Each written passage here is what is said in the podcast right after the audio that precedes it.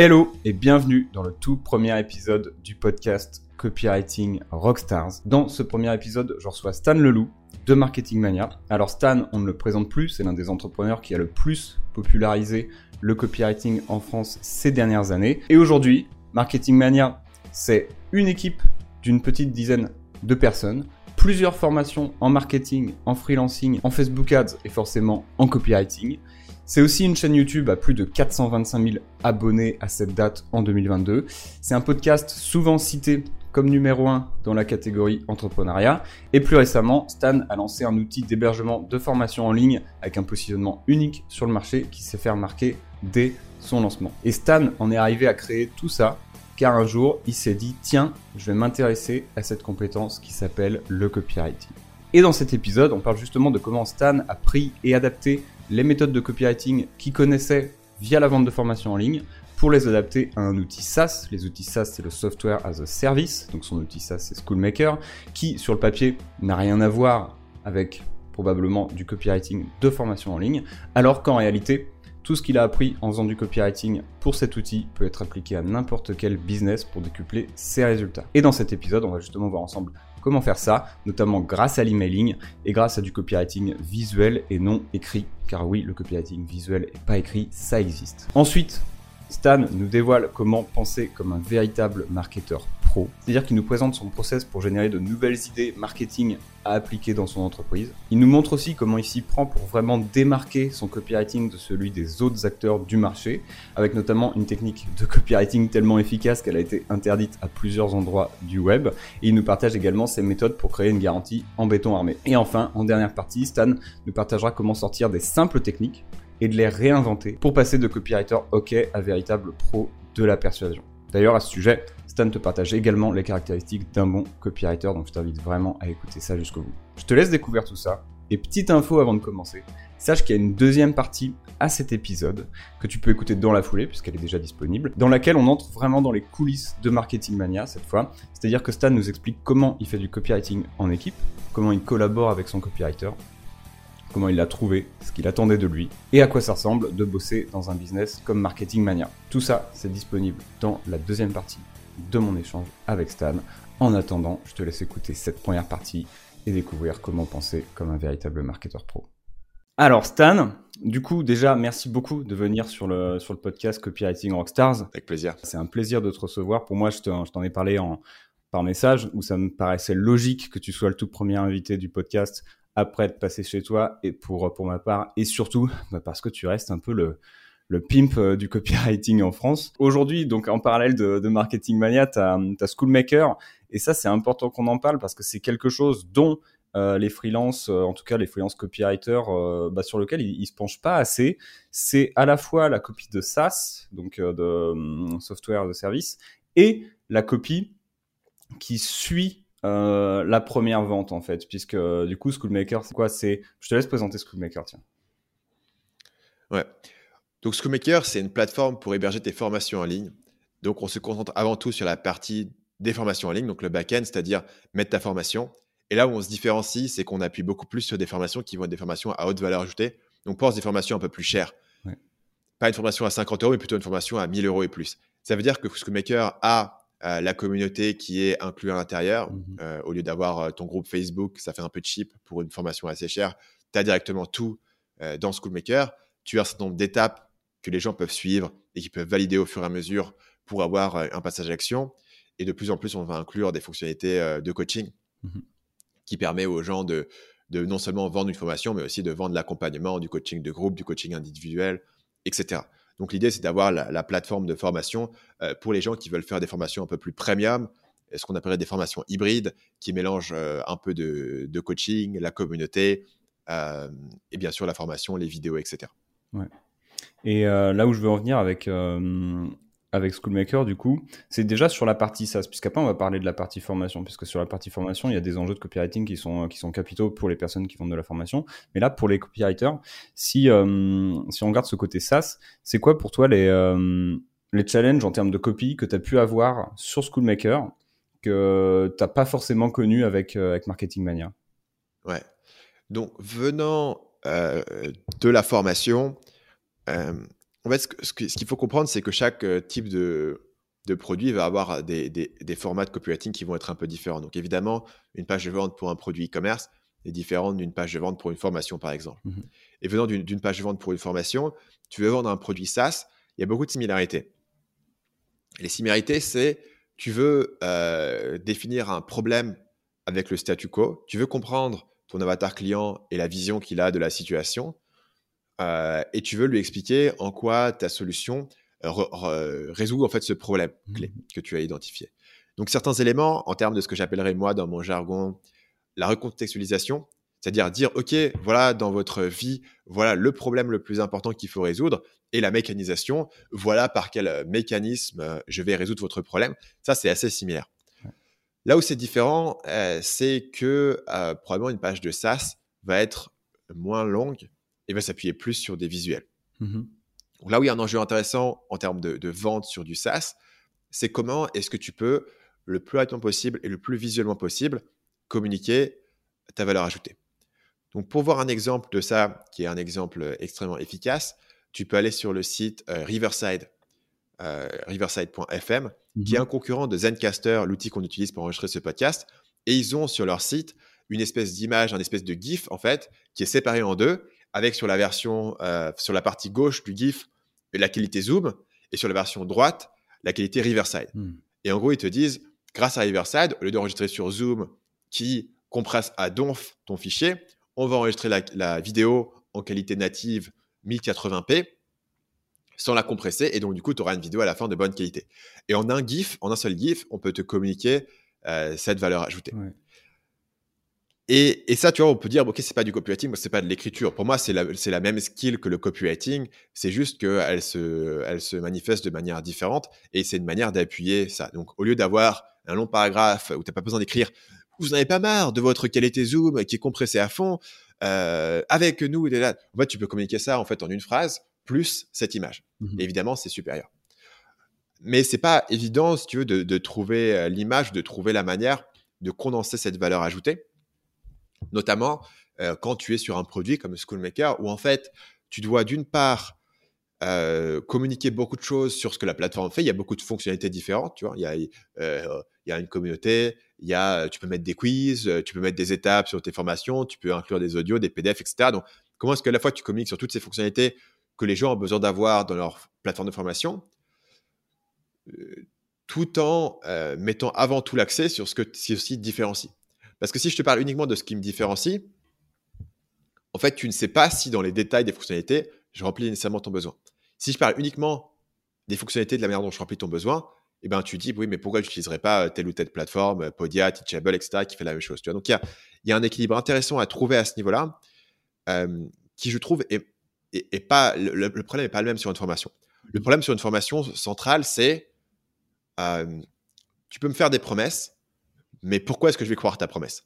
Pour moi, le problème central de la formation, c'est la crédibilité. Te convaincre que la, problème que que la, promesse que j'avance, elle est réalisable dans ta vie malgré tes contraintes et tes problèmes, etc.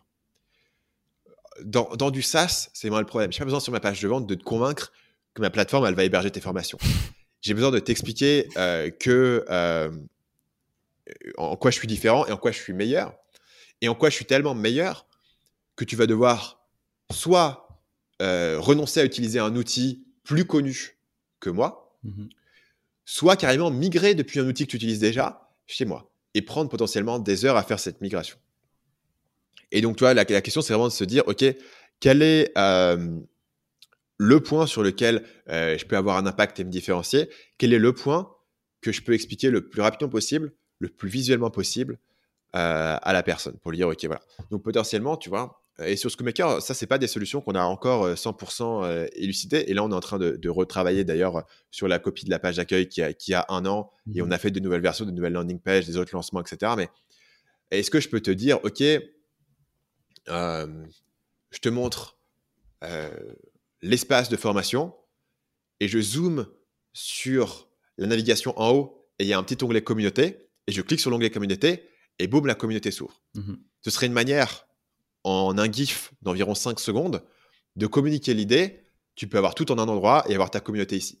Et peut-être que je zoome et on a juste formation, communauté, coaching. Et là, en fait, on a un GIF qui a zoomé sur la navigation. Je t'ai expliqué, OK, tu peux tout avoir en un endroit. vois, et c'est des éléments comme ça où je me dis, le but n'est pas d'écrire nécessairement. Le but est de communiquer ma vision du problème et de la transporter dans ta tête. Mmh Donc parfois, écrire une page de vente et le faire en texte est la manière la plus euh, efficace de transmettre cette idée. Et parfois, il y, a une manière encore plus efficace qui est de mettre une image, qui est de mettre un petit GIF, etc. Et c'est là où, ça, tu vois, c'est moins. Ça, si tu peux trouver ce genre d'éléments visuels sur une formation, ce serait aussi excellent. Mais tu l'as pas toujours. Ouais sur certaines formations, tu vois, je vais avoir des schémas, des machins, mais c'est pas exactement la même chose que de pouvoir communiquer la valeur du produit directement, comme on peut vous l'avoir sur Riverside, tu vois. C'est, beaucoup plus viscéral si tu peux le montrer de cette manière. Et, c'est là, à mon avis, que, se pose, pour une personne qui vient spécifiquement des pages de vente de formation, c'est là où, se pose une courbe d'apprentissage. C'est tout d'un coup, j'ai un, un produit qui se prête plus à faire des screenshots, à faire des gifs, à faire des comparaisons, à faire des avant-après. Euh, et comment est-ce que j'en tire le maximum d'avantages? Et comment est-ce que je remplace euh, ce, qui, aurait été un argument qui me prendrait euh, trois paragraphes par une simple image, par exemple? Mmh c'est juste. Pour te donner un, autre exemple, tu vois, c'est ma fonction de, des consultations.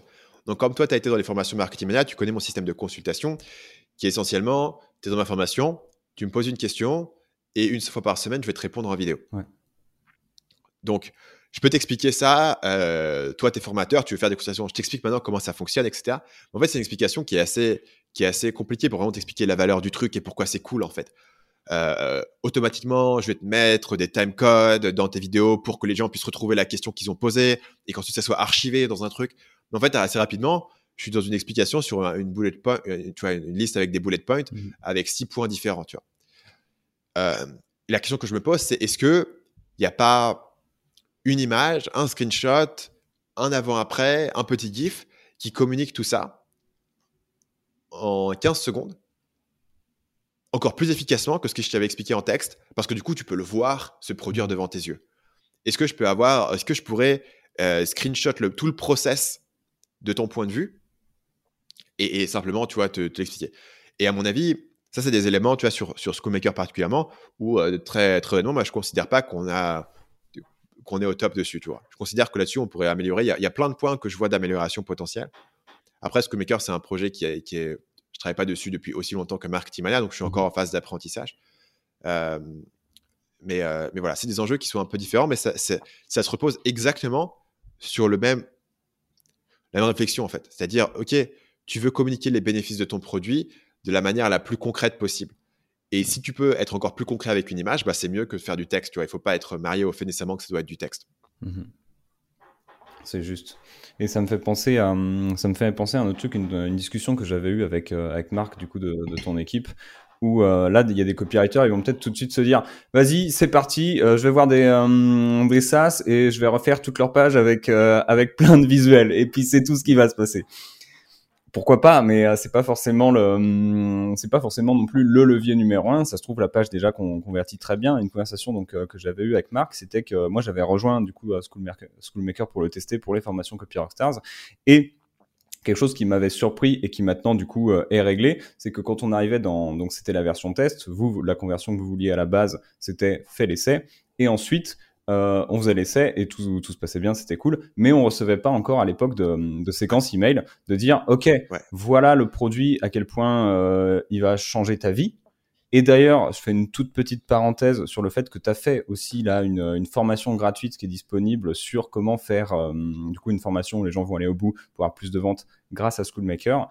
Et, j'invite les gens euh, qui nous écoutent à aller checker cette formation gratuite parce que moi, je l'ai lu de A à Z et c'est une masterclass en termes de, en termes de copie. Et, euh, et je ferme la parenthèse. Donc, c'est schoolmaker.com slash hybride. Le lien. Parfait. Je le mettrai en, euh, en description de, de, la vidéo et, de, et du podcast. Et, euh, et du coup, il n'y avait pas cette euh, fameuse séquence email à l'époque. C'est un truc sur lequel vous avez, vous avez travaillé. Est-ce que tu as des, des, choses à me partager un petit peu par rapport à ça? Le côté. Voilà, je t'écoute. Donc, le, le, fait que ça n'ait pas existé au moment où toi tu t'es inscrit, c'était encore une fois une lacune de notre part. Moi, j'ai aucun problème à te dire que parfois, on, on, a des, des éléments où on on aurait dû y penser. C'est des erreurs simples qu'on a fait. Donc, on a pris un peu de temps à mettre en place cette séquence email. donc, le jargon, ce serait des emails de life cycle. Mhm. Et les emails de life cycle sont tout ce qui vont accompagner le cycle de vie de ton client, c'est-à-dire il s'inscrit à l'essai gratuit, tu lui envoies des emails, tiens, vous êtes à l'essai gratuit, voilà comment, pourquoi le produit est bien et comment l'utiliser. Il, commence à payer, bienvenue dans l'équipe, euh, vous avez euh, pris un compte payant, euh, c'est super. Il, il annule, ah, vous avez annulé, pourquoi vous avez annulé? Tu vois. Donc tout, mmh. toute cette copie-là est, est, important. Donc un, un, des défis, encore une fois, sur du SaaS là-dessus, c'est qu'en fait, tout ça, ça doit être câblé avec l'application. C'est-à-dire qu'il faut que je comprenne dans l'application quelles actions tu fais et en fonction des actions que tu fais, pouvoir t'envoyer les bons emails. Donc, c'est un avantage puisque je peux réagir à ce que tu fais. Donc, par exemple, quand tu t'inscris à Schoolmaker, je me dis, OK, il faut que PB commence par euh, mettre en ligne sa première leçon. Une fois qu'il aura compris comment ça fonctionne, il aura compris. Donc, je vais me focaliser sur voilà comment mettre en ligne. Je vais, je vais commencer par te dire euh, comment faire, t'envoyer des tutoriels, euh, t'expliquer un peu la vision de Schoolmaker, etc. Une fois que tu as mis en ligne ta première leçon, je vais t'envoyer des emails sur comment mettre en ligne le reste de ton programme, comment apporter tes membres, je vais essayer de t'accompagner, grosso modo, dans, le cycle d'adoption sur le produit. Euh, donc, c'est un mix de te rappeler systématiquement la valeur que j'apporte, où je pars du principe que tu t'es inscrit à, euh, à, la séquence email un soir ivre mort en rentrant chez toi et que chaque fois que je t'envoie un email il faut que je te rappelle pourquoi est-ce que je suis génial je vais pas me dire ok le mec il se souvient de ce qu'il a vu sur la page de vente il y a une semaine tu vois ça serait ça serait beaucoup demandé donc à chaque fois, je vais te répéter cette, cette valeur. Donc moi, je vais avoir une phrase euh, voilà, que je te répète. Euh, Schoolmaker vous aide à, attirer le, aide vos clients à tirer le maximum de vos formations en ligne pour que vous puissiez faire plus de ventes, par exemple. Mhm. Euh, que je vais répéter à chaque fois, donc pour te, te rappeler pourquoi tu es là et pourquoi tu as décidé de t'inscrire chez moi. Et ensuite, je vais essayer d'identifier à, à, ce point précis euh, quel est ton blocage. Donc, si j'ai identifié que si tu as commencé et tu n'as rien mis en ligne, ce que je veux faire, c'est que tu mettes au moins une leçon en ligne en gros, que tu aies testé l'outil et que tu vois un peu comment ça se passe et que tu aies compris euh, à quoi ça ressemble pour ensuite pouvoir être capable de mettre le reste de la formation. Et une fois que tu as mis quelques leçons en ligne, je me dis, ah bah tiens, PB, il a commencé, mais il n'a pas fini. Donc, je vais, je vais le pousser à terminer son truc en lui disant, attention, ton essai gratuit, tu n'as plus qu'une semaine. Et si tu as besoin d'aide, euh, contacte le support. Et voilà des tutoriels sur comment faire telle et telle chose, etc. Pour te pousser à faire l'étape suivante, mmh qui est de mettre ta formation en ligne. une fois que tu as mis ta formation en ligne, je me dis, ah tiens, il a mis sa formation en ligne, mais il n'a pas importé ses membres. Maintenant, je vais dire, bah, tiens, voilà comment apporter tes membres, voilà comment intégrer Stripe pour prendre directement des paiements, etc. Donc, en gros, j'essaye de réfléchir à ta situation et au blocage que tu peux avoir et t'envoyer des emails qui correspondent à ça. Et, donc, après, c'est simplement des emails de copywriting habituels, mais qui sont euh, segmentés selon ça. Donc, c'est une question de, de, faire en amont la réflexion de tous les blocages que les gens peuvent mmh avoir, de comment est-ce qu'on les détecte dans l'application, ce qui n'est pas trivial en fait, parce que demande-toi comment est-ce que je sais que tu as fini ou non de mettre en ligne ta formation. En fait, je peux pas savoir parce que je sais pas exactement combien de modules tu as dans ta formation, tu vois. Donc, je dois euh, plus ou moins deviner que si tu as mis en ligne euh, X leçons, probablement, ça veut dire que tu as peut-être fini de mettre en ligne ton programme. mais tu vois, il y, a des approximations. euh, mais mais c'est pas grave parce que si tu as mis en ligne 10 euh, leçons, je sais que tu es plus bloqué par le fait de mettre en ligne des leçons. Ok, je peux passer à, à la suite et t'expliquer comment, comment faire la suite. Euh.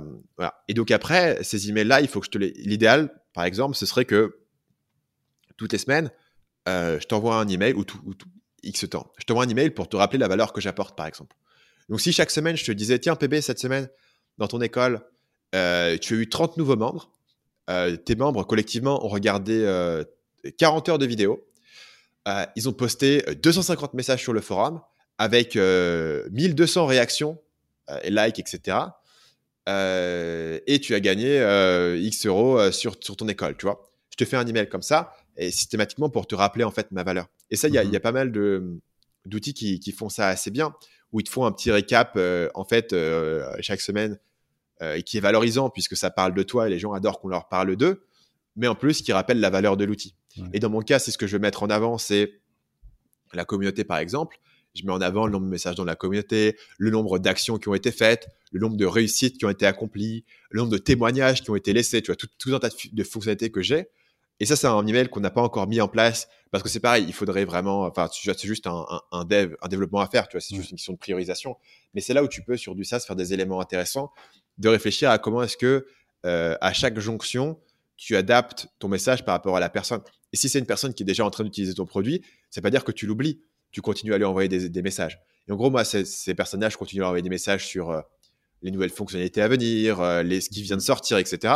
Mais aussi, je voudrais avoir des trucs personnalisés sur leur école qui te parlent de la valeur euh, que, que tu en as tirée. Ouais, et, et là, il y a trois trucs que je me suis noté, puisque j'ai une petite feuille en, en, même temps, je prends des petites notes sur les trucs sur lesquels je veux rebondir. Et il y a trois choses que je me suis noté pour les copywriters qui, euh, qui nous écoutent. La première, c'est que tu as dit euh, tout à l'heure, c'est une lacune que, que vous aviez. Et, euh, et tant mieux, en fait. Tant mieux. Pourquoi? Parce que ça veut dire que bah, c'est normal en même temps. D'un autre côté, vous avez énormément de taf, vous avez un outil à construire, vous êtes une équipe qui est pas forcément une équipe de 100 000 personnes et qui lève, qui lève 5 millions comme, comme une licorne.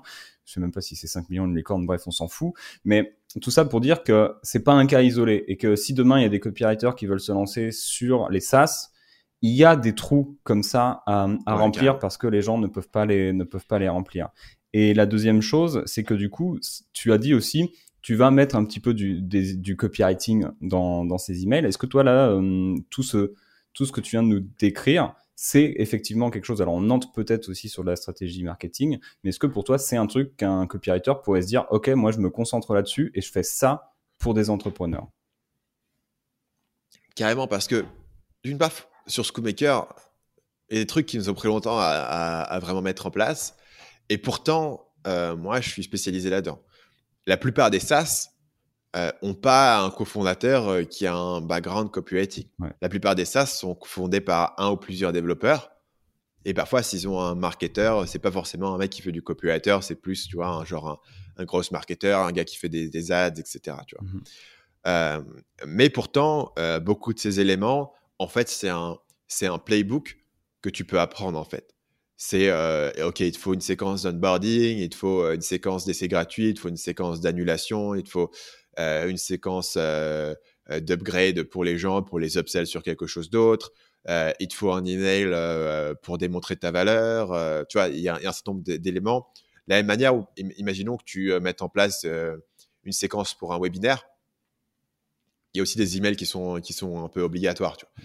Euh, la page de capture, l'email de confirmation, l'email de rappel de telle date, euh, l'email de rediffusion, etc. Tu c'est un petit peu mmh la même idée. Et ici, c'est la même idée dans la mesure où, en fait, ces emails dont je te parle, il y a une réflexion à avoir sur, par rapport aux produits que tu as, quels sont les, les, les, points d'accroche. Donc, par exemple, quel est le parcours euh, sur l'onboarding que la personne doit suivre? Pour moi, il doit mettre en place sa formation, il doit apporter ses membres, il doit configurer son forum, blablabla. Tu vois. je, peux, je, peux, je, peux, définir ça. Sur les produits, ce serait différent. Dans d'autres produits, c'est genre euh, euh, invite tes collègues, euh, crée ton premier, ton premier document, partage, blabla. Ça, ça pourrait être mhm. différentes choses. Mais, mais ça reste qu'il y a des étapes que tu peux, que tu peux établir. Mais en dehors de ça, combien d'entreprises n'ont pas mis en place une séquence d'onboarding? Combien d'entreprises n'ont pas une séquence d'upsell particulière à ce niveau-là? Combien envoient ce, cet email euh, de relance régulièrement. Donc, les meilleurs le font, hein, et, tout ce playbook, il est trouvable et il est communiqué, et tu peux, et tu peux te former dessus, tu peux l'apprendre. Euh, mais est-ce que l'entreprise SaaS moyenne qui est en dessous d'une certaine équipe a pris le temps de trouver toutes ces infos? Probablement pas. A pris le temps de le faire Encore moins. Et, voilà. Donc l'enjeu maintenant, c'est de leur communiquer pourquoi c'est important. Mmh euh, faut qu'eux, il, faut qu'ils ne l'aient pas fait parce qu'ils n'ont pas eu le temps, parce qu'ils n'ont pas les compétences, etc. de le faire, pas parce qu'ils pensent que ça sert à rien. Mais à mon avis, il y, a peu de personnes qui ont monté des SaaS et qui se disent ah ça sert à rien d'envoyer des emails euh, à des personnes pour mon onboarding parce que il, le voit que son onboarding en fait il, pourrait faire mieux parce que si la personne a, a un minimum de c'est un minimum ce qu'il fait, il suit son, taux de conversion sur le trial, etc. Des, éléments que moi je suis. Et je me dis, OK, mon taux de conversion sur le trial, il est à, il est à 33% et il devrait être à 50%, quoi, grosso modo. Mmh. Et donc, je vois qu'il y, y, a un problème, il y a une friction qui est là euh, et, qui n'est est pas la bonne. Donc, euh, ensuite, tu es là et toi, tu, as, tu apportes, OK, voilà, en gros, j'ai un package de tous les emails que vous devez avoir et je fais un audit. Est-ce que tu as un email ici? Est-ce que tu Moi, à un moment donné, euh, ça n'a pas concerné beaucoup de monde parce qu'on ne le mettait pas en avant.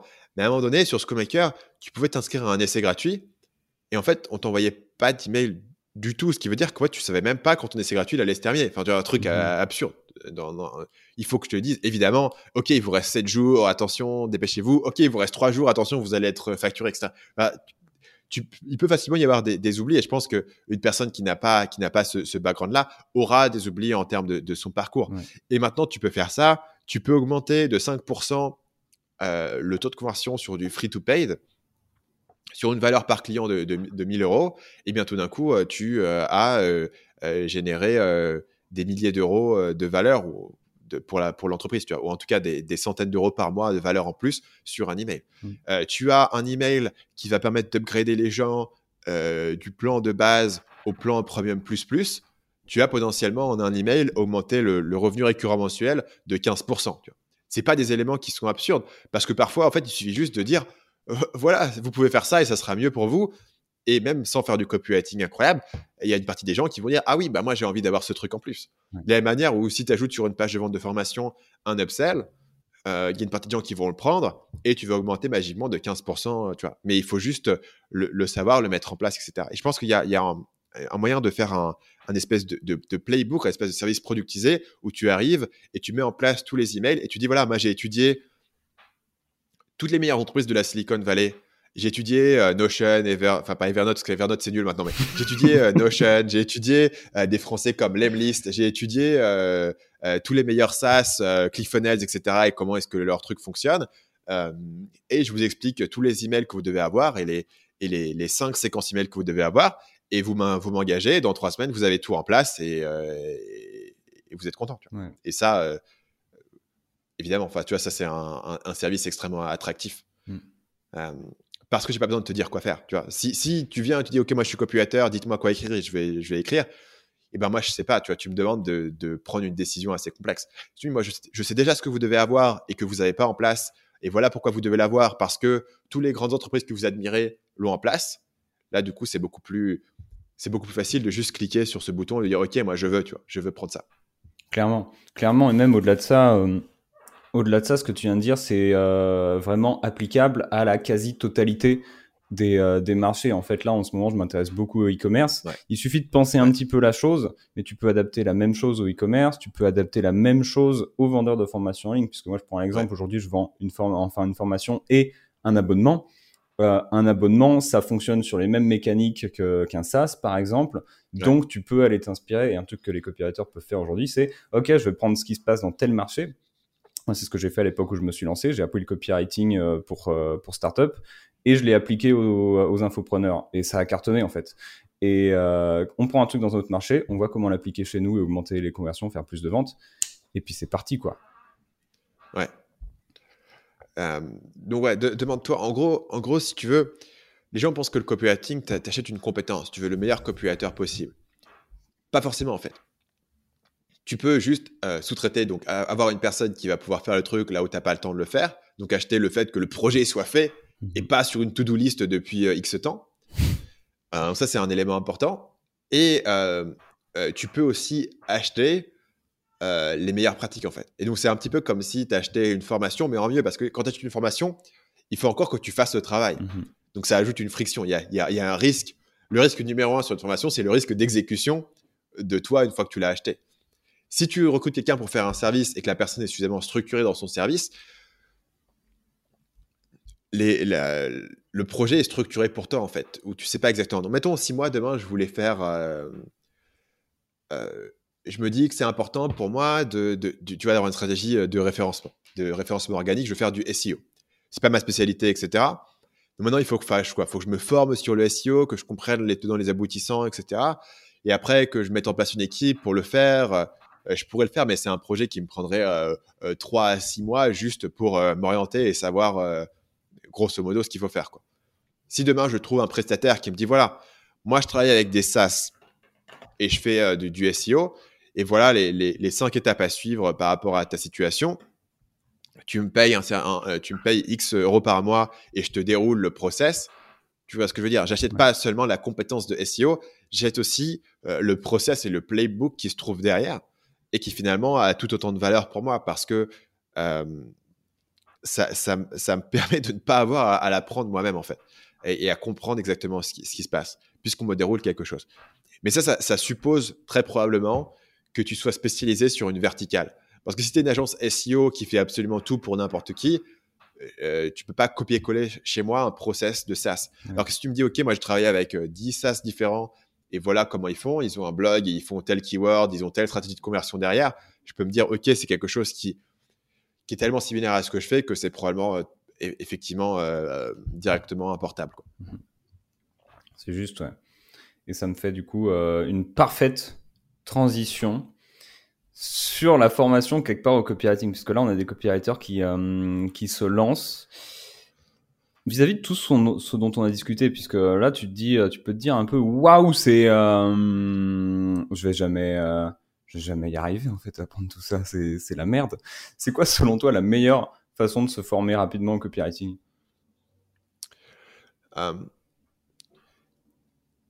Bah, c'est utile, utile de faire une formation pour te structurer.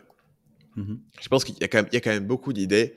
Et le, problème numéro un que je vois chez les gens qui essaient d'apprendre le copywriting, que ce soit pour euh, devenir freelance ou pour apprendre par eux-mêmes, c'est que c'est assez facile d'apprendre beaucoup de techniques et de te retrouver avec un, sac de techniques et de pas, pas, vraiment savoir comment transformer ces techniques en fait en un résultat final. Donc je pense que c'est utile de comprendre une méthodologie, de comprendre comment est-ce que je pars d'un point A qui est voici un produit et euh, pour arriver à un point B qui est euh, voilà la page de vente qui correspond à ce produit et de pouvoir dérouler ces étapes. Je pense que c'est quand même utile.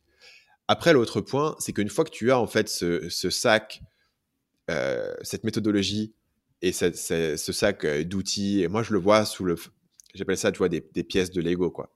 Une fois que tu as des pièces de Lego, tu peux construire ton truc et, tu comprends comment les pièces rentrent et tu, et tu es capable de construire ta maison grâce à tes pièces de Lego. Après, ce que tu fais, c'est que tu vas euh, dans le monde, tu observes des pages et tu dis, OK, là, ils ont utilisé quelle pièce de Lego Et donc, tu vois plus une page de vente ou une vidéo. Tu vois, ah tiens, là, ils ont utilisé euh, un témoignage client pour faire l'accroche, c'est intéressant. Ici, ils ont utilisé une mécanisation euh, en, se basant sur tel élément. Ici, ils ont utilisé une citation de Warren Buffett pour faire un appel à l'autorité, parce qu'ils savaient que sinon, euh, ce point-là, il allait être un peu plus, euh, un peu plus questionnable. ici, ils ont répondu à, cette objection de cette manière dans le titre. Donc, ça doit être une objection principale, versus cette objection-là, ils l'ont mis à la fin dans la FAQ. Donc, ça doit être une objection plus annexe. voilà comment ils accrochent l'attention, voilà comment ils utilisent le storytelling, voilà comment ils font l'open loop. Et tout d'un coup, une fois que tu as, tu as un certain nombre de modèles mentaux et de techniques que tu as apprises et que tu as commencé à maîtriser, tu les découvres dans plein d'endroits différents. Et ça te permet de comprendre comment ces techniques s'appliquent. Parce qu'en fait, un, euh, des autres problèmes que je vois sur les gens qui font des formations de copywriting de basse qualité, c'est qu'en fait, on leur donne essentiellement un texte à trous. On leur dit, voilà euh, la page, comment est, et tu remplaces. Donc là, j'avais marqué euh, comment perdre du poids en 30 jours sans effort. Et toi, tu vas écrire comment gagner de l'argent en 30 jours sans effort ou comment euh, élever ton enfant en 30 jours. tu vois, et en fait, tu, remplis les trous sans comprendre vraiment le, pourquoi qui se trouve derrière. Mhm. En réalité, tu as, tu, as des, tu as un certain nombre de techniques euh, de copywriting, mais ces techniques vont pouvoir trouver une expression très différente selon les situations. Donc, par exemple, euh, une technique qu'on pourrait appeler la visualisation. Donc, la visualisation, c'est tu dois donner à ton client une image mentale du résultat. Donc, par exemple, euh, si je te vends une formation sur, euh, sur euh, comment gagner de l'argent sur Internet, je vais te faire visualiser, ok mec, imagine, tu es à la plage sous les cocotiers à boire un morito et tu travailles sur ton PC et tu as le vent dans les cheveux et, c'est le 12 février et tous tes potes sont en train de se cailler en France, etc. c'est cliché, mais ça te montre l'idée que si je veux te vendre, tu vas gagner de l'argent sur Internet, il faut que je te fasse visualiser un peu le lifestyle. Il faut que je te fasse visualiser le mec euh, sur son hamac sur la plage. Quoi. Encore une fois, c'est cliché, mais euh, évidemment, tu pourrais le faire de manière plus subtile, mais ça te montre l'idée. Maintenant, cette idée de comment est-ce que je te fais visualiser les résultats, elle est très différente si on parle de d'une application pour faire du sport. Où là, ce serait le fameux avant-après. Avant-après, tu vois le corps de la personne qui s'est transformée. Je t'ai fait visualiser les résultats. Mais c'est la même technique fondamentale. C'est la même chose que si je te montre, euh, pour revenir à l'exemple dont on a parlé tout à l'heure, un SaaS avec un GIF qui te montre euh, le, produit. C'est bien de te faire visualiser le truc. Mhm. Et donc, du coup, si tu as appris la visualisation et si tu penses que la visualisation, c'est forcément euh, euh, faire Ce que les gens font parfois, c'est une espèce de liste à puces. Avez-vous envie de gagner de l'argent depuis n'importe où, euh, sans patron, etc. Tu vois, si tu penses que c'est juste une liste à puces avec les, différents, euh, les différentes promesses, ça peut être ça, mais il y a différentes manières d'exprimer cette technique. Et donc, si tu veux être un, un copywriter qui comprend fondamentalement comment vendre quelque chose et pas juste euh, comment recopier, grosso modo, enfin une structure, tu vois. Il faut que tu comprennes ce qu'il y a derrière. Et une fois que tu as compris ce qu'il y a derrière et en fait quel rôle la visualisation joue, le rôle que la visualisation joue, c'est pouvoir faire ressentir aujourd'hui au client l'émotion qu'il va ressentir après avoir utilisé ton produit. Mmh Parce que sinon, tu es sur ma page de vente et je te demande de subir une douleur immédiate, dépenser de l'argent, euh, faire un effort pour utiliser mon produit, qu'est-ce que tu as en échange? En échange, tu vas ressentir l'émotion du succès. Mais l'émotion du succès, ce sera que quand tu auras utilisé le produit et que tu auras réussi. Donc potentiellement, c'est dans des jours, c'est dans des semaines, c'est dans des années. donc je dois te faire visualiser aujourd'hui et le, succès de manière à ce que tu ressentes aujourd'hui l'émotion et que cette émotion soit le driver de passer à l'action. Et c'est ça fondamentalement à quoi sert cette technique. Donc maintenant, selon les cas, je vais pouvoir l'exprimer de manière différente. Et si tu apprends en regardant différentes pages de vente et en regardant un produit e-commerce, par exemple, la visualisation, c'est souvent une image. Mhm. Si tu as un produit e-commerce euh, qui est, euh, euh, tu vois, je sais pas, un, gadget pour repasser plus facilement tes habits, et eh ben tu veux voir le gadget en, action. Tu vois, le, fameux, l'effet, comment ça, l'effet shopping, télé, shopping, tu vois. Le truc, tu, voilà, le couteau et tac, tac, tac, tu vois. C'est ça la visualisation. C'est le couteau et il découpe super bien le, les, les radis ou un truc pour, euh, pour peler ta patate en un clic, euh, tac, tu vois, tu, veux le visualiser. Donc maintenant, cet effet téléachat, comment est-ce que tu l'exprimes dans un SaaS? Comment tu l'exprimes dans un, dans un, dans un coaching? Euh, Comment est-ce que tu l'exprimes dans une vidéo? Comment est-ce que tu l'exprimes dans un webinaire, dans une page, dans un tweet? Une fois que tu as compris le concept, tu comprends comment il s'exprime. Tu vois mmh Et donc là, pour résumer, la manière dont moi je vois les choses, c'est numéro un, te former pour comprendre les concepts, euh, la structure, le process de travail, notamment le process invisible euh, de préparation d'avatar client, etc. Parce que si tu vois que le résultat final, tu te dis, OK, comment ils s'en sont arrivés là? Euh, Et ensuite, aller consommer beaucoup d'exemples et, les consommer de manière critique en disant, OK, pourquoi ça marche? Quelle technique est-ce que je reconnais ici? Et quelle variante de technique que j'ai déjà étudiée je reconnais? Et comment est-ce que ces techniques-là, je pourrais l'utiliser dans mon cas? Donc, par exemple, si tu étudies une page de vente de sport, tu vas avoir beaucoup de trucs, c'est des avant-après. Et l'avant-après, c'est une méthode tellement efficace en marketing que c'est quasiment interdit. C'est-à-dire que tu peux pas sur Facebook aujourd'hui mettre un avant-après euh, euh, de sport, un mec avec des abdos. Euh, avant, il avait un ventre et maintenant il a des abdos. En fait, sur Facebook, c'est interdit. il y a plein d'endroits où c'est interdit de faire ça parce que c'est tellement efficace. Mais maintenant, c'est pas interdit de, de faire ça dans le domaine du SaaS ou dans le domaine de la vente de formation, ou dans le domaine de quoi Comment est-ce que je prends une personne et que je fais le contraste maximum entre aujourd'hui, il est comme ça, et après, il est comme ça? Et comment est-ce que je crée ce contraste en juxtaposant les deux? Donc, ça implique l'autre truc intéressant de l'avant-après, c'est qu'en fait, on te montre euh, l'avant-après, mais on, coupe tout ce qui est au milieu. On coupe mmh. tout l'effort, toute la partie dure. C'est juste, euh, voilà. Mais comment est-ce que ce principe-là, il s'applique dans différents domaines? Est-ce que si je veux faire un service de relooking, tu vois, c'est évident. Tu peux faire un avant-après, ça fonctionne très bien. Euh, si tu fais un truc de chirurgie esthétique, si tu es dentiste, tu vois, c'est aussi des trucs qui, sont beaucoup vus. Euh, pareil, je vois des, trucs comme ça aussi, tu sais, pour faire repousser les cheveux avant, après, etc. Mais encore une fois, tu peux t'éloigner encore plus de ça et te dire, pour du SaaS, qu'est-ce que j'ai? Donc, par exemple, sur du SaaS, parfois, tu vas avoir une page où tu as avant, euh, tu as un groupe Facebook, euh, tu as ta formation, tu as ton système d'emailing, tu as Zoom, et, tes clients, ils sont là, et puis là, mmh. tu as un, spreadsheet pour suivre le truc, etc. Et maintenant, avec Schoolmaker, tout est en un endroit, par exemple. Et tu as la sérénité, etc.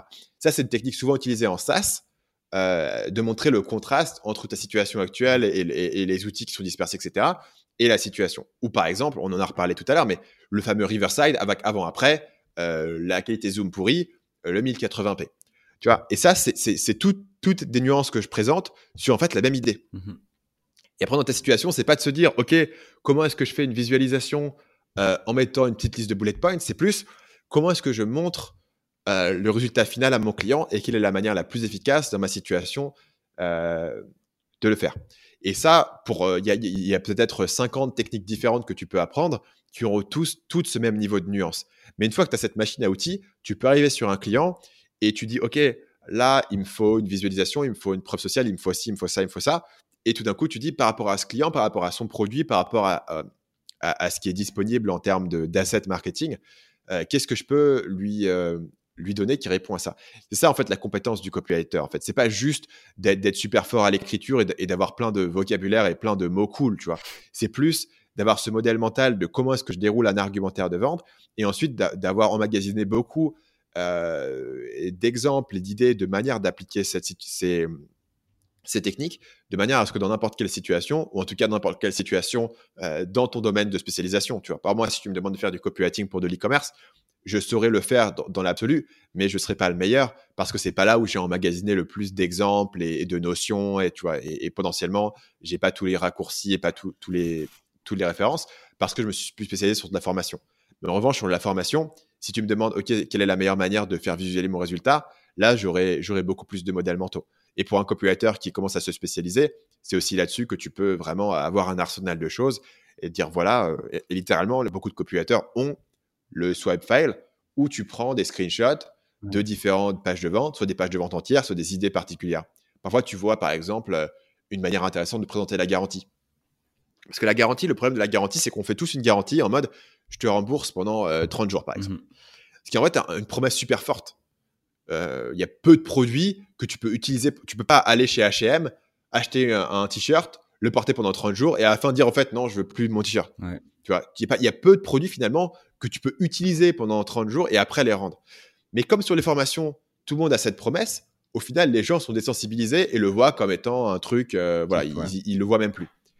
Donc, si tu as une manière originale euh, de présenter la formation, présenter, pardon, le remboursement, la, mmh. garantie, euh, tu, choques les gens à sortir de euh, leur euh, aveuglement et à se dire ah ouais quand même c'est un truc ouf. Donc imaginons, je te donne un exemple un peu marrant, tu vois. Si tu dis ok je PB je vais te vendre une formation et tu vas voir ça va changer ta vie. Si ça ne change pas ta vie, je vais personnellement me déplacer chez toi et personnellement te rendre ton chèque en te faisant, en m'inclinant devant toi, mmh et, et, je ferai une photo pour dire voilà j'ai rendu l'argent à PB parce que j'ai échoué. Tu vois. Euh, si je te disais ça, tu dis ah ouais ok, le mec il est sérieux, tu vois. Et si c'est pas ça, et si je te dis personnellement, je vais t'écrire un chèque et je vais mettre une carte postale de Chiang Mai que je vais t'écrire personnellement et que je vais te signer en disant désolé PB, j'ai pas pu changer ta vie, je te rends ton argent et je te l'envoie par la poste. Et dans ma page de vente, j'ai une, une, petite image de la carte postale que je vais t'envoyer euh, avec le truc. Euh, tu, tout d'un coup, tu vois, ça, ça, te dit ah ouais, ok, et vraiment, euh, il me rembourse, c'est quand même assez fou qu'il fasse cette démarche là, tu vois. Si je te dis ok, euh, si ça ne marche pas pour toi, euh, je te rembourse. Et en plus, je te paye 100 euros de bonus pour euh, te remercier d'avoir pris le risque, pour compenser le temps perdu, par exemple. Tu vois, c'est des éléments où, tu te dis, OK, j'ai une garantie et la technique sur la garantie, c'est de la rendre un peu un peu choquante, tu vois, un peu absurde, un peu too much. Genre les mecs, ils ont tellement confiance qu'ils font cette garantie dingo, tu vois. un peu comme, tu vois, les matelas où ils te disent, OK, le matelas, vous pouvez le tester pendant 100 jours. Et à la fin, si ça vous plaît pas, vous pouvez le renvoyer. En sachant que ça leur coûte une fortune d'expédier le matelas chez toi et une fortune de le récupérer derrière. Enfin, c'est. Euh, et en plus, tu peux dormir dessus pendant 100 jours. Et après, je sais même pas s'ils peuvent le réutiliser. Tu vois. Et il y a, y a, des entreprises qui font ça. Et donc, du coup, tu vois ça, tu dis, OK, voilà, ils ont vraiment.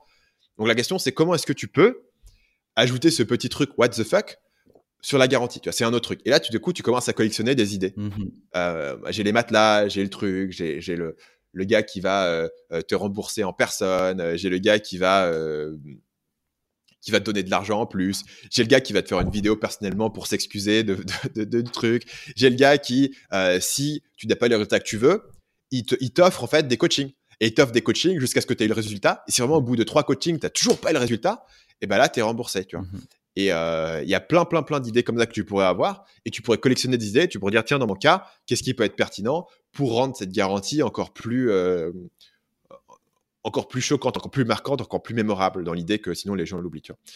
Et, euh, et voilà. Et ça, c'est des techniques. Bah, tu en as 50 comme ça et tu les collectionnes et tu as tous les exemples et tu as ce modèle mental et tu as cet archive de choses que tu peux utiliser et tu commences à avoir du, du pattern recognition et tu dis, OK, là, je commence à le voir, je commence à le visualiser, le truc se met en place dans ton esprit, en fait, même d'un point de vue quasiment inconscient.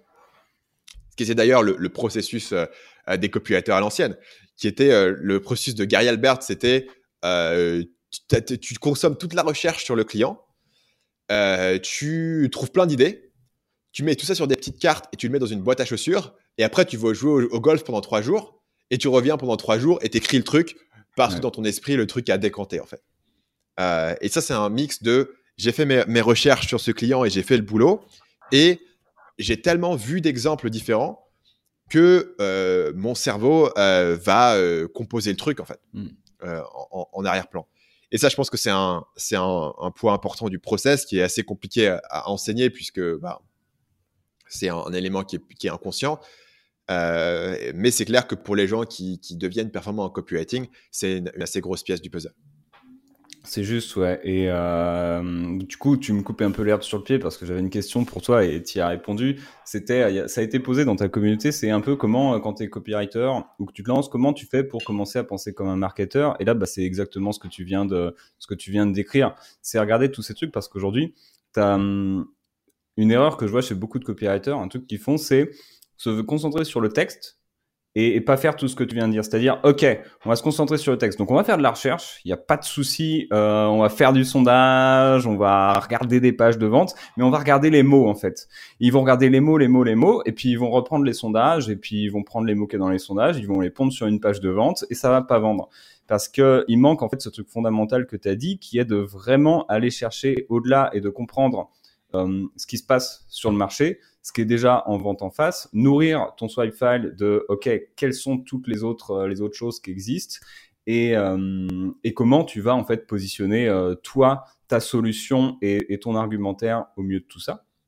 Donc ça c'est un truc capital, capital, capital. Si vraiment tu veux commencer à penser comme un marketeur. Et, et la deuxième partie de la réponse ici que tu as donnée, c'est d'aller trouver ces idées. Et au-delà de ça, ce qui est intéressant, c'est que tu as parlé de la visualisation. Et euh, tu peux faire ce que je sais plus qui, et je pense que toi tu vas avoir le nom. Qui c'est qui parle de, hum, de faire l'amour des idées? Est-ce que tu as, la ref? C'est James Altucher. Parfait.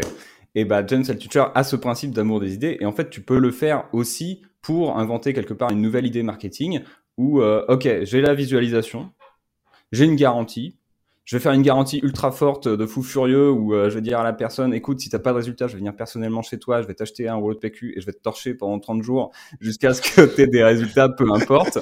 Et en même temps, moi, ce que je fais beaucoup sur des pages de vente, c'est que hum, ma garantie, je vais foutre une visualisation dedans. C'est-à-dire que euh, si t'as pas de résultat, voilà ce qui va se passer. Mais toi, tu as 30 jours et voilà ce qui va se passer pendant ces 30 jours. Tu vas pouvoir faire ça, ça, ça, ça, ça. Et en fait, là, je vais pouvoir foutre les deux ensemble et te faire une garantie euh, qui fait que derrière, en fait, je te refous un argumentaire de vente dans la, dans la tronche et, euh, et c'est parti. Quoi. Ça te parle? Euh, Carrément. D'ailleurs, sur, ouais, sur cette idée de, de, visualisation dans la garantie, un truc que je faisais à une période, c'était de dire, en gros, l'idée, c'était d'insister sur le fait que tu peux être remboursé pour n'importe quelle raison. Et donc, ce que je voyais, c'est, ah, ok, bon, bah, si vous, euh, si, vous, si la formation n'atteint pas de résultat pour moi, vous pouvez être pour vous, vous pouvez être remboursé. Ok, très, très bien. Euh, si vous n'avez pas le temps de la suivre, vous pouvez être remboursé. Ok, très bien. Euh, si vous n'aimez pas ma coupe de cheveux, ah vous pouvez être remboursé. si vous n'aimez pas ma, police de caractère, vous pouvez être remboursé. Euh, Si vous trouvez que j'ai une tête de con, vous pouvez être remboursé. Tu vois ce que je veux dire? Et donner des exemples où, où, la personne se sentirait tellement mesquin de se dire, ok, la coupe de cheveux du mec, j'aime pas. Mais c'est simplement une manière de dire, je vous dis, vous pouvez être remboursé pour n'importe quelle raison. C'est abstrait. Mais si je te donne des raisons précises pour lesquelles je te rembourserai si tu n'étais pas content, c'est, tu vois, c'est une manière, encore une fois, de rendre le truc plus, euh, euh, plus crédible, juste parce qu'il est plus visuel, en fait. Parce qu'au final, je te dis la même chose. Je t'ai dit n'importe quelle raison. Quand je te dis n'importe quelle raison, logiquement, ça englobe toutes les autres raisons que je te donne. Le fait de donner des raisons spécifiques ne devrait pas, logiquement, changer le sens de n'importe quelle raison. Mais en réalité, oui, parce que si tu dis n'importe quelle raison, c'est abstrait. Si tu donnes des raisons spécifiques qui sont les plus, les plus... Ah oui, ok, vraiment, du coup, de, quelle que soit la raison. Tu vois. Ah, donc, donc ça, c'est des éléments marrants. Donc après, effectivement, tu, tu, euh, tu remixes un peu les trucs. C'est là où ça devient un peu marrant.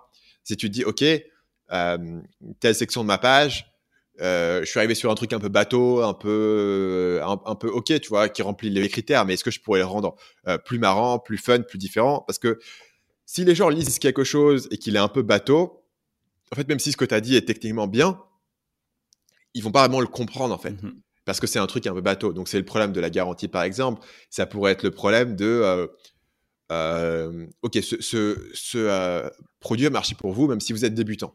C'est un truc qu'on va souvent dire.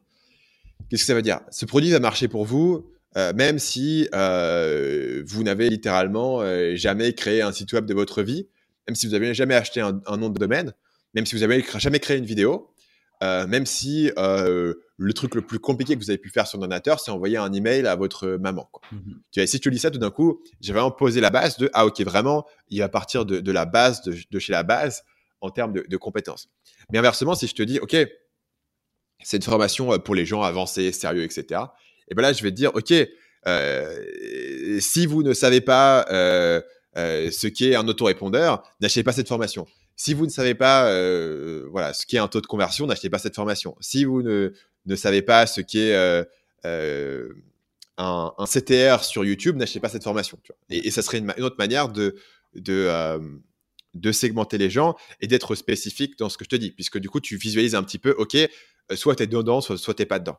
Et ça, c'est une autre technique qui serait l'inclusion-exclusion, qui est l'idée de, en excluant certaines personnes de ton produit, tu permets, ça te permet aux gens qui eux sont toujours inclus, de sentir un sens de fierté. Donc, si un produit est disponible pour tout le monde, il n'y a aucune fierté, il n'y a aucune appartenance. Donc, c'est l'idée de la raison pour laquelle les gens sont fiers de s'afficher avec un t-shirt suprême, c'est parce qu'ils savent que euh, peu de gens peuvent, peuvent y accéder. Soit pour une raison de prix, soit parce qu'il faut faire la queue pendant 12 heures devant le magasin pour l'obtenir. Et c'est ça qui fait la, puissance de cette marque.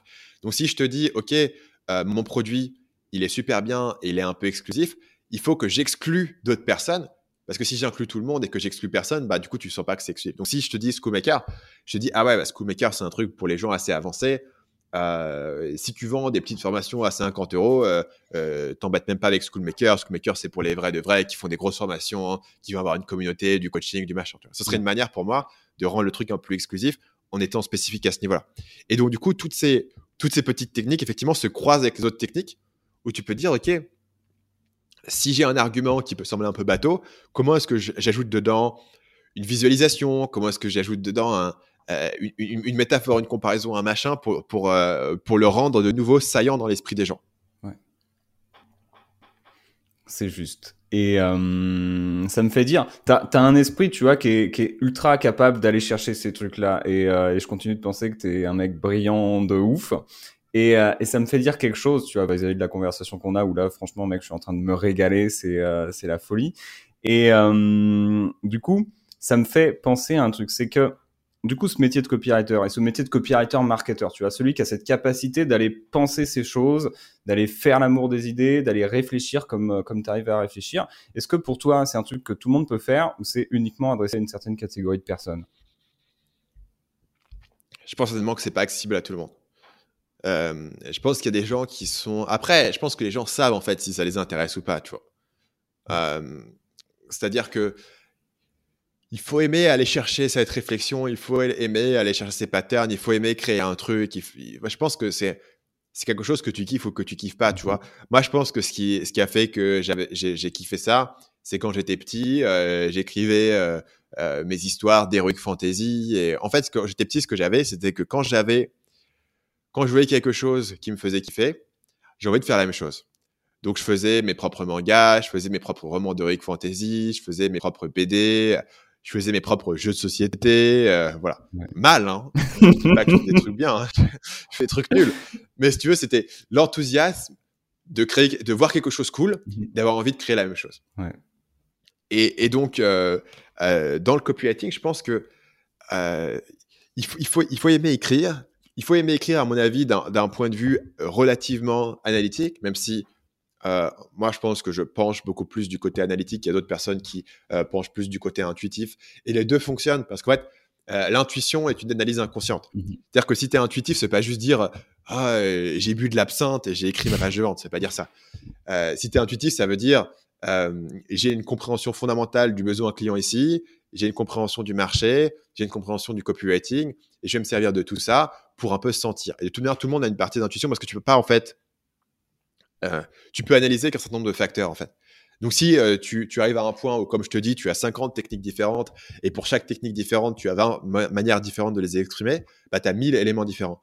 Tu veux pas, d'un point de vue analytique, sélectionner tes 1000 éléments. Tu vois. Donc, il y a un mix de d'avoir une capacité analytique, de comprendre les enjeux d'un point, d'un point de vue fondamental, ce qui va être particulièrement important si tu communiques avec un client, puisqu'il faut pouvoir justifier de pourquoi tu as, choisi telle ou telle euh, option.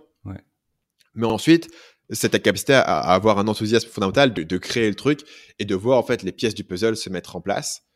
Euh, et je pense qu'il y a des gens que ça intéresse et il y a des gens que ça intéresse pas. Il y a des gens en fait, euh, ça les saoule d'écrire en fait. Et il y a des gens où écrire c'est c'est ce qui c'est ce qui les fait le plus kiffer. Donc pour moi, hein, tu vois, tu es là, tu as ta petite musique, tu as deux heures, de, trois heures de libre devant toi, euh, et, tu rentres dans un document et là, tu es, à fond dedans et tu te déroules le truc. C'est un vrai plaisir. En fait. Mmh Je pense qu'il y a des gens pour qui c'est un, ce serait une, euh, souffrance, tu vois. Ce serait un petit peu euh, essayer de, de, de, tordre, tu vois, le, corchon, le torchon pour avoir les dernières gouttes de truc et tu galères avec ça. Et il y a des gens pour qui c'est un, tu, tu, fais du ski, tu vois, tu, tu, descends la pente et tu te laisses porter par le truc et par ton propre cerveau et par ce qui, ce qui va sortir. Et, donc voilà, je pense que c'est euh, c'est pas c'est pas forcément pour tout le monde. Après, je pense que si une personne est avec nous au bout de quasiment une heure et demie de podcast sur le sujet, c'est que ça t'intéresse et que ça te fait kiffer, tu vois. Je, pense pas que ce soit mystérieux, tu vois. Je pense pas que tu aies besoin de faire 50 copywriting pour te percevoir si, si ça va t'intéresser ou pas. Mmh je pense qu'il faut te demander si est-ce que tu as ce kiff de la création? Est-ce que quand tu étais petit, tu avais envie de, créer des trucs, créer des petites histoires, faire des petites BD, euh, euh, créer des jeux vidéo? Moi aussi, j'aime beaucoup cette créer des jeux vidéo. Mmh. Alors là, avec encore moins de succès que dans les autres catégories, mais un jour, j'ai fait un, jeu vidéo où en 2D, un personnage pouvait se déplacer. Euh, euh il n'y avait rien à faire, mais tu pouvais, tu pouvais déplacer le personnage, ouais. Et ah, tu pouvais aussi faire une rotation. Tu avais un petit sprint et tu pouvais faire une rotation. C'était tout le gameplay, c'était un bouton pour faire tourner le gars. Trop bien euh, en C++, tu vois. Donc bref, tu vois, c'est pas c'est pas directement parce que évidemment quand tu as quand as 8 ans, t'es pas en mode euh, je vais écrire des pages de vente. les pages de vente, c'est juste une, manière euh, différente d'exprimer ces, idées-là, mais mais je pense que les gens savent si oui ou non ils ont un, ils ont un kiff pour euh, la création particulièrement. et ensuite, si les sujets dont on parle. En fait, faut, faut à mon avis mixer cet intérêt assez analytique. faut avoir envie de créer et faut avoir un intérêt sur la psychologie humaine. Mmh et ça, c'est l'idée de te dire, à un moment donné, tu t'es dit, mais pourquoi les gens font telle chose plutôt que telle autre, en fait Et moi, une, des manières dont je suis arrivé à la psychologie humaine, étrangement, c'est par euh, euh, la séduction, en fait. C'est l'idée, à un moment donné, je me suis dit, mais pourquoi euh, telles personnes sont plus charismatiques que d'autres? Pourquoi voilà telle phrase d'approche plutôt que telle autre? Comment est-ce que tu peux avoir un premier rendez-vous, etc. Et ce qui est intéressant dans la séduction, c'est un petit peu comme le marketing, c'est-à-dire que tout n'est pas à la surface il y a beaucoup d'éléments qui sont euh, du sous-texte, tu vois. Donc il faut, il faut, il faut, il faut comprendre euh, que la communication n'est pas entièrement contenue dans le sens des mots. Mmh c'est ça. Donc euh, quand, quand, tu vas dire quelque chose à quelqu'un, sur un certain ton de voix, ça communique non seulement l'information qui est contenue, mais parfois l'information qui est contenue, elle, elle, est vide de sens. Et parfois, la plupart du sens, eh, c'est dans ta confiance en toi. Donc, par exemple, si tu euh, euh, dans une soirée et que euh, tu vois quelqu'un qui t'intéresse et que tu vas parler à cette personne et tu dis ah tiens et que tu commences à parler, même si ce que tu dis c'est un, peu truc de nul, genre ah tiens euh, t'as des frères et sœurs, des trucs nuls. le simple fait d'avoir fait la démarche d'aller parler à cette personne avec un niveau de confiance communique numéro un, tu me plais, et numéro deux, j'ai le niveau de confiance en moi de me dire je suis le type de personne qui a une chance avec toi en fait. Donc, tu vois, beaucoup de communication est, implicite. Et donc, moi, je me suis beaucoup intéressé à ça à, une certaine époque. Euh, et j'avais même eu un site sur le sujet, etc. Et donc, une fois que tu as un intérêt fondamental pour la psychologie humaine et de pourquoi les gens font certaines choses, euh, voilà, ça, te passionne d'apprendre la persuasion dans le marketing, mais aussi dans les domaines annexes. Donc, moi, je m'intéresse par exemple beaucoup au storytelling en mode comment est-ce que les scénarios hollywoodiens sont écrits, structurés, comment ça fonctionne. Pour moi, c'est un, un élément c'est pas strictement parler du copywriting, mais c'est aussi très utile en copywriting, mhm. mais c'est aussi pas exactement la même chose. Tu vois, c'est annexe, mais ça triangule un petit peu ton idée. Tu peux analyser ça, tu peux analyser, par moi, j'analyse beaucoup les vidéos YouTube, parce qu'une vidéo YouTube, c'est pas totalement du copywriting, mais c'est comment est-ce que je fais une accroche forte et comment est-ce qu'ensuite je fais ce qu'on appelle en copywriting un toboggan glissant mhm. qui me permet de garder l'attention de la personne minute par minute jusqu'à la fin. Et donc là, tu apprends en copywriting, OK, quelles sont les accroches, comment est-ce que tu gardes l'attention de la personne, comment est-ce que tu crées une open loop, comment est-ce que tu gères le pacing? Parce que c'était une vidéo YouTube de 25 minutes qui euh, a un rythme euh, stable, en fait, tu t'ennuies. Il faut que la vidéo, elle accélère, et après, elle ralentit un petit peu, et après, elle accélère. Et tu vois, il faut qu'il y ait des hauts et des bas, comme dans un film. dans un film, il y a toujours une grosse scène d'action. Et après, il y a une scène où le héros, il a une scène un peu romantique avec la nana, tu vois. Et, pourquoi ils font ça dans un film d'action alors que t'es là pour voir de la baston Parce que si c'est baston, baston, baston, baston, t'es désensibilisé en mm. fait. Donc tu vois, il y a, y a, un système de il faut alterner, il faut qu'il y ait une scène un peu tendue, après il faut qu'il y ait une scène un peu marrante, après il faut qu'il y ait une scène un peu émouvante, et après il faut qu'il y ait une autre scène d'action, etc. Et, c'est du pacing. Et donc, tu étudies les films, tu regardes et tu dis, tiens, c'est intéressant, pourquoi c'est comme ça, comment est-ce qu'ils ouvrent, c'est quoi la première scène, c'est quoi la dernière scène, c'est quoi les trois actes de ce film, etc. Et tout ça, pour moi, ça, correspond à cette grande catégorie de une, curiosité sur la psychologie humaine, où à chaque fois, je n'en tire pas forcément des, des principes marketing qui vont me servir pour mon prochain projet, tu vois mais c'est grosso modo un intérêt que j'ai. Et donc, comme c'est un intérêt personnel que j'ai et que de toute manière, euh, pour ma curiosité personnelle, je continue à consommer tout ça, ça renouvelle aussi mon copywriting. Mmh Parce qu'une de mes croyances d'un point de vue marketing, et ce qui, je pense, fait la force de ma chaîne, c'est qu'en fait, si tu consommes que du contenu marketing, tu, tombes, tu tournes un peu en rond. Si il y a du contenu purement marketing, genre que des articles, genre les trois conseils pour augmenter votre taux de conversion, à un moment donné, tu tournes en rond et tu n'as plus d'idées, tu n'as plus de créativité, tu maximises un petit peu ce que tu peux avoir d'un point de vue explicite. Mais si tu passes beaucoup de temps à étudier, euh, à étudier des films, à étudier euh, différents produits à droite à gauche qui t'intéressent, à euh, parler à des gens qui sont différents de toi et dire mais tiens mais pourquoi est-ce que tu, tu, aimes telle ou telle personne, pourquoi est-ce que tu achètes tel ou tel produit, qu'est-ce qui t'a convaincu là-dedans, tu vois? Par exemple, être parent, c'est un truc intéressant. Tu vois, le marketing des trucs pour enfants, c'est assez intéressant parce que le coup, ils sont vachement forts en termes de branding, en termes de positionnement, et, tu peux te retrouver à, payer cinq fois plus cher pour quelque chose euh, parce qu'ils ont, ils ont touché les bons, les bons points marketing, par exemple. Et donc, du coup, si tu as une curiosité là-dessus, bah, tout ce que tu vois autour de toi, parce que le monde est composé à 90% de marketing. tu vois, tout, tout ce que tu vois à la télé, c'est du marketing. Mmh donc, que ce soit les programmes, euh, les news ou la pub, pour moi, tout ça, c'est du marketing tout ce que tu vois sur Internet, c'est du marketing. C'est un truc qui a été créé par quelqu'un qui, a capté ton attention.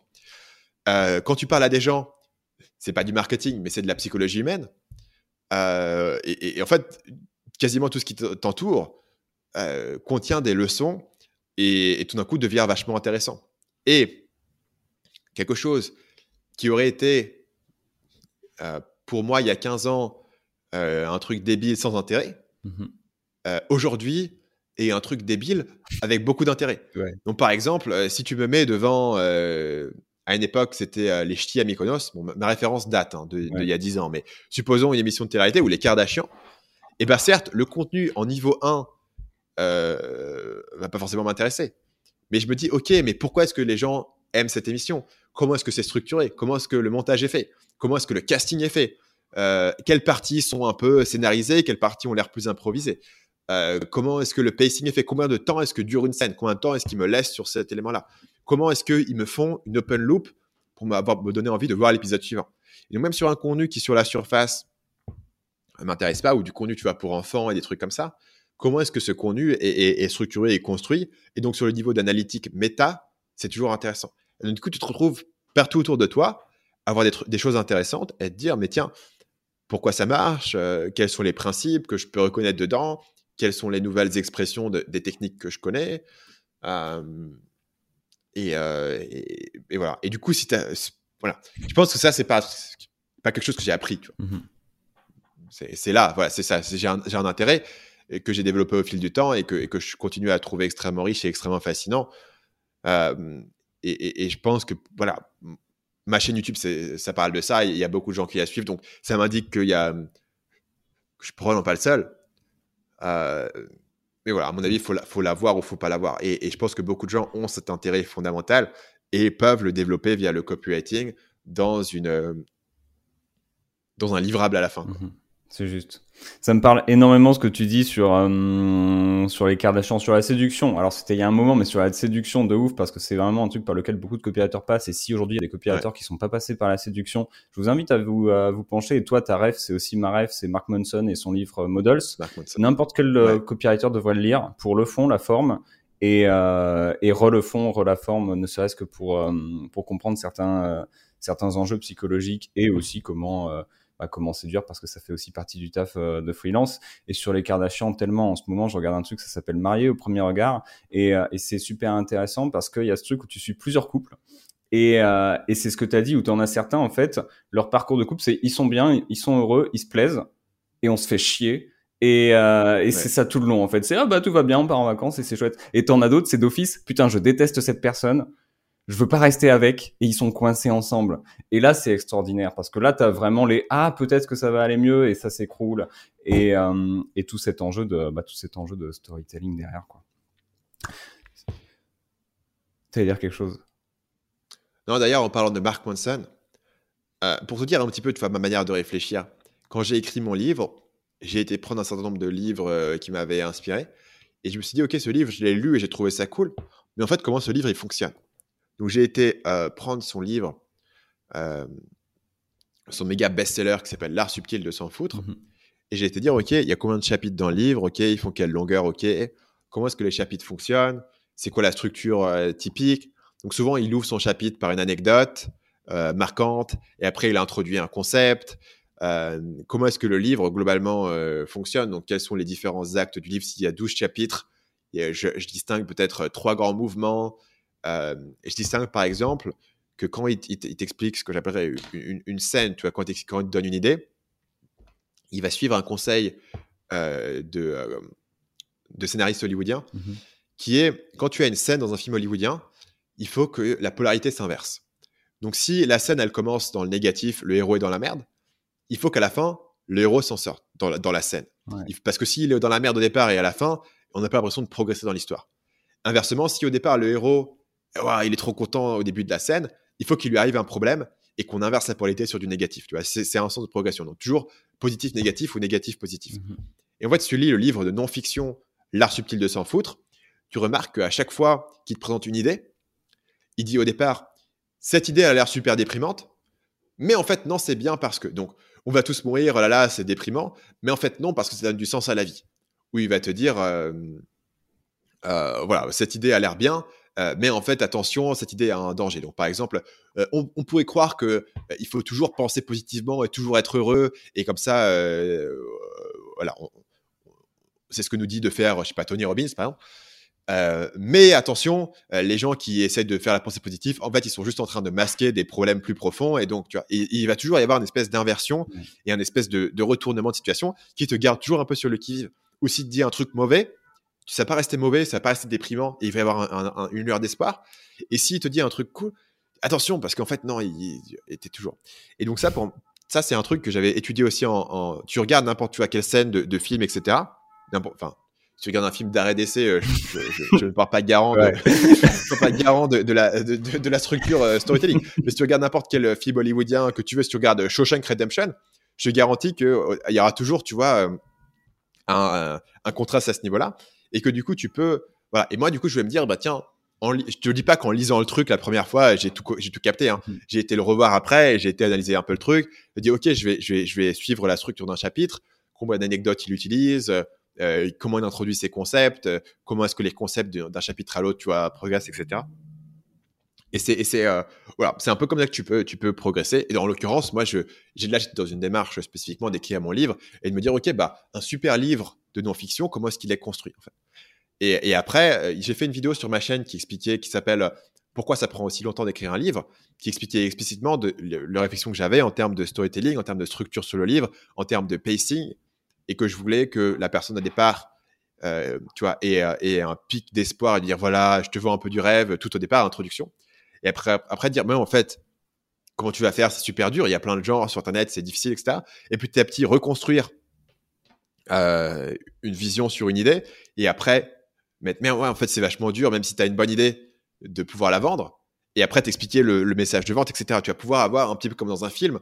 Le héros, au départ, il est content il a un problème, il trouve une solution, il a encore plus de problèmes, et à la fin, il gagne, et tu atteins un épilogue. C'est grosso modo. Et ça, et ça c'est des éléments, bah, tout d'un coup, tout ça, ça se, ça se transmet d'un domaine à un autre. Quoi. Mmh euh, et, et, du coup, ton, ton champ d'études, il devient suffisamment grand pour pouvoir continuer à trouver des trucs toujours euh, extrêmement intéressants et pouvoir toujours euh, te renouveler, tu vois.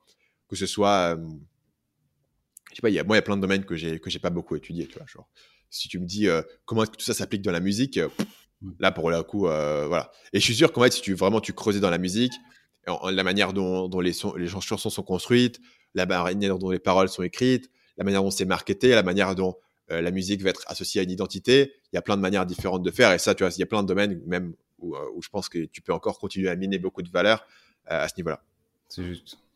C'est juste, et, euh, et quelque part, ça, ça, répond encore une fois à la question comment tu te mets à vraiment penser comme un marketeur. C'est euh, tu prends la chose partout et, euh, et juste tu t'intéresses fondamentalement et aussi sur ce que tu as dit. C'est Mark Manson, tu as pris son bouquin et tu l'as décortiqué. C'est aussi un truc que j'adore faire. C'est quand je vois un tunnel, je vais trouver tous les moyens possibles et imaginables de le décortiquer. Un business pareil. Tiens, tu cartonnes aujourd'hui, tu fais 3 millions. Je vais décortiquer ton business sur les trois dernières années et je vais, voir, euh, je vais voir le parcours pour, euh, pour comprendre en fait euh, les dessous. Stan, ça fait un moment qu'on qu'on discute. C'est le premier épisode et je pense que ça va être l'un des plus les plus longs. Et merci infiniment pour ton temps. En plus, tu teases, euh, tu teases un peu puisque j'ai trois questions que je pose à la fin et il y en a une qui est très liée à ce dont on vient de, de discuter. Avant de passer à la fin, c'est l'heure de, de, mon petit call to action euh, des familles parce que euh, on pourrait encore parler vraiment, vraiment, vraiment, vraiment, vraiment longtemps et moi là, je me, je me régale. Ce que, hum, ce que je te propose à, à toi qui nous écoute, c'est tout simplement si tu veux qu'on discute davantage avec Stan, si tu veux lui poser des questions et si tu veux euh, qu'on fasse potentiellement dans le futur un nouvel épisode dans lequel on va y répondre, voilà ce que tu peux faire. Tu peux t'abonner à ce podcast soit sur cette chaîne, soit sur Apple Podcast ou sur Spotify et euh, mettre une note de 5 étoiles sur Apple Podcast et sur Spotify et nous dire en commentaire que 1 t'es toujours là après 45 minutes et t'es vraiment une rockstar, après 1h45 minutes, pardon, et t'es vraiment une rockstar, et deux, que tu veux que, que Stan revienne et qu'on euh, et qu'on remette le feu. Est-ce que c'est OK pour toi? Au top. Là-dessus, Stan, j'ai trois questions que je pose à la fin. S'il y avait un truc que t'aurais aimé savoir plus tôt, ce serait quoi?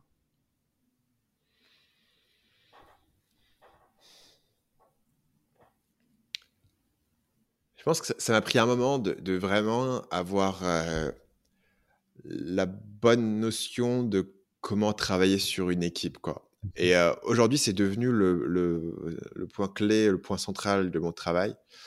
Euh, mais pendant un moment, j'avais cette vision que j'allais un peu tout faire tout seul, etc. Et, et aujourd'hui, je suis absolument à l'inverse de ça. Et, et ça m'a pris un moment de, de, faire ce switch euh, parce que j'avais quelque part cette idée de euh, j'allais pas pouvoir être aussi heureux s'il fallait que tu vois bah, on, a, on en a parlé pas mal tout à l'heure sur les appels mmh s'il fallait faire des appels tout le temps je me voyais pas en train d'être manager des gens etc en réalité si tu crées ton entreprise tu as la liberté de la structurer un petit peu de la manière qui te convient et, de, créer ta propre culture d'entreprise etc et, ça c'est quelque chose que j'aurais pu démarrer plus tôt. De, mieux comprendre ça et de mieux comprendre que, que la culture d'entreprise que tu crées, les process que tu crées, sont aussi une partie de cette démarche entrepreneuriale et sont peut-être la partie la plus importante de la démarche entrepreneuriale. Dans la, mesure où peut-être qu'au final, ce que tu crées, c'est pas juste, dans mon cas, des vidéos YouTube ou des pages de vente, c'est aussi la culture, euh, l'équipe et, l'entreprise. Et, et, si tu regardes, voilà, des, gens qui ont fondé des grosses entreprises. Même, tu vois, un gars comme Steve Jobs, par exemple, pour prendre un exemple d'une personne qui, même au plus haut niveau, avait un input créatif direct. Mhm. Euh, finalement, la, plus grosse chose que Steve Jobs a créé, c'est pas, il n'a pas juste inventé l'iPod euh, et l'iPhone, quoi. Il a inventé, il a créé euh, la, structure, l'entreprise qui se trouve autour, qui est capable de produire ces éléments-là et de perdurer dans le futur. et ça, je pense que c'est un, c'est un mindset de dézoom en fait. De, ce que je fais, c'est pas cette vidéo, c'est le process qui va permettre de continuer à créer des bonnes vidéos dans le futur. voilà. Et moi, c'est un peu ma réalisation des dernières années. Quoi. Ça fait plusieurs années que je suis sur cette démarche. et, que, et, que, je sens que je ne suis pas euh, parfait. Quoi. Je, suis très loin d'avoir vraiment euh, maîtrisé cette, partie-là. Ok. Deuxième question que j'ai pour toi qui va peut-être être liée du coup à, la première pour, euh, pour ton cas. S'il y a quelque chose que hum, tu aurais aimé avoir fait différemment depuis que tu t'es lancé en fait, depuis euh, donc maintenant un paquet d'années, hein, on est en 2022, euh, ça aurait été quoi?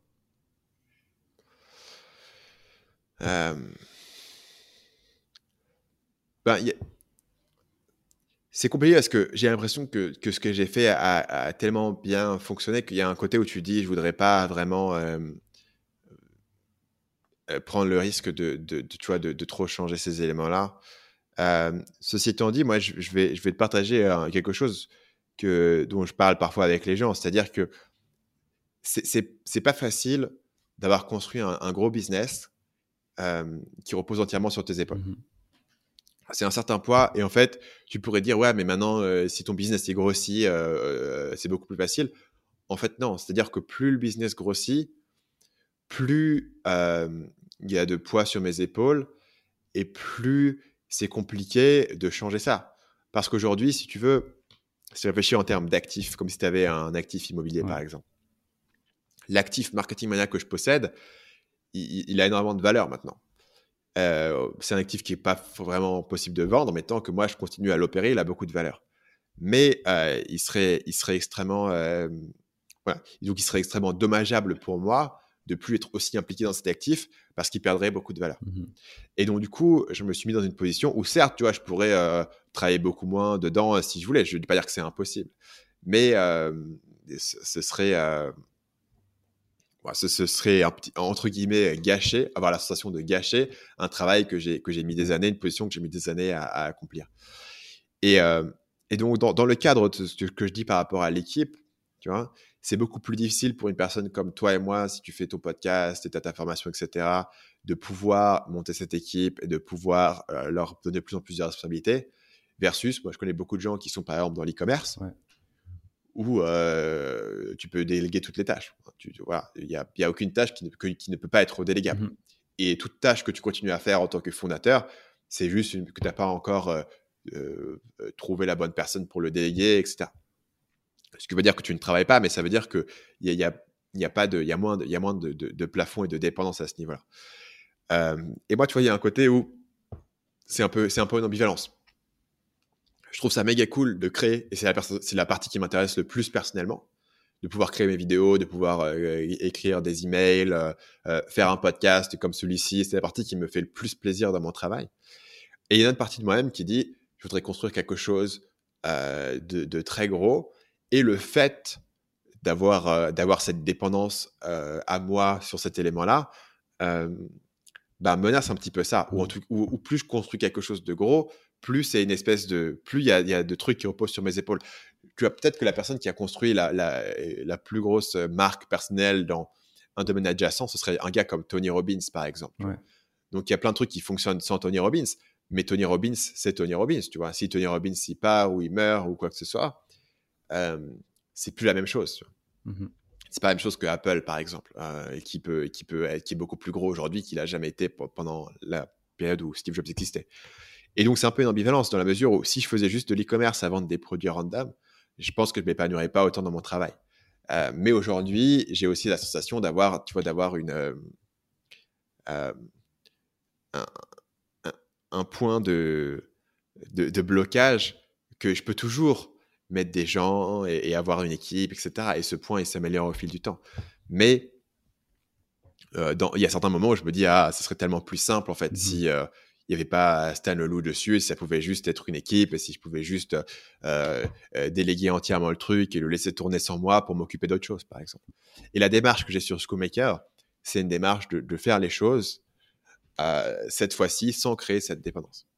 Donc c'est une démarche fondamentale de se dire on va créer quelque chose d'autre, et cette fois-ci ça ne dépendra pas de moi. Donc je suis très impliqué sur Schoolmaker, mais dans cinq ans, il est possible que Schoolmaker fonctionne sans avoir besoin de moi du tout. Mmh et c'est totalement possible et c'est faisable et ça va probablement se produire. Alors que dans 5 ans, Marketing Mania, quelle que soit la courbe de croissance que tu imagines, a peu de chances de fonctionner sans moi, sauf si on change fondamentalement la structure de l'entreprise où c'est plus moi qui, propose qui présente les vidéos, etc. Mmh ce qui semble probable. Ouais, ça me parle. Ça me parle énormément. C'est euh, c'est un peu la malédiction, euh, on peut appeler ça entre guillemets la, malédiction du gourou où, euh, où les gens vont continuer à te vouloir. Et c'est aussi, euh, déjà, tu as bien fait pour cette raison d'appeler aussi Marketing Mania, Marketing Mania, parce que ça laisse quelque part euh, une issue. Moi, j'ai la même. Ça laisse un peu une porte ouverte. C'est ça. J'ai eu la même, la même pensée avec Copy Rockstars. Et Copy Rockstars, si j'ai foutu un S à la fin, c'est pour une bonne raison, c'est que je veux pas que ce soit à propos de moi, ce soit à propos des gens qui sont dedans, tu vois.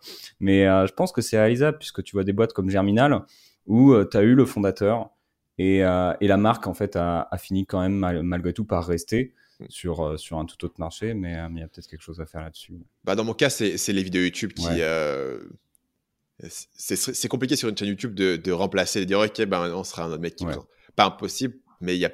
C'est clair. Il n'y a pas beaucoup d'exemples de personnes qui ont réussi à le faire. Euh, voilà, encore une fois, c'est pas. Si tu veux, il y a beaucoup d'avantages. Donc, l'avantage d'être une personne, une personnalité connue, etc., c'est qu'il y a un attachement direct. Et donc, en fait, c'est un, c'est un, un avantage compétitif euh, irremplaçable. Tu mhm. Tu peux pas copier. Tu peux copier. Tu peux. Quelqu'un d'autre peut écrire des bonnes vidéos, mais tu peux pas copier euh, Stan Leloup. Tu peux pas avoir Stan Leloup sur ton truc. Et si les gens sont attachés, te connaissent, etc.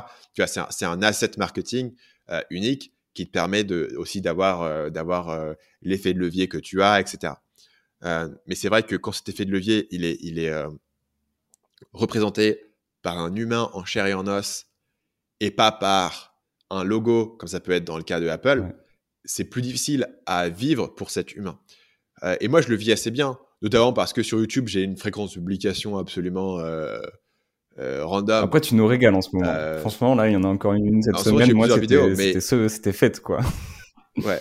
Mais il y, y, a des YouTubeurs qui sont en mode deux vidéos par semaine, mon gars, tu vas, tu vas cracher, tu vas, t'es sur, es sur le, le hamster wheel, euh, comment tu dirais ça, le rouleau de hamster, pas le rouleau, la roue de hamster. Tu vois ce que je veux dire Il y a des youtubeurs qui, qui peuvent le, le, prendre beaucoup plus cher et en mhm. fait qui vont burn out en, trois ans. Et là, je parle plus de youtubeurs peu plus mainstream, mais euh, moi, j'en souffre moins dans cette mesure-là.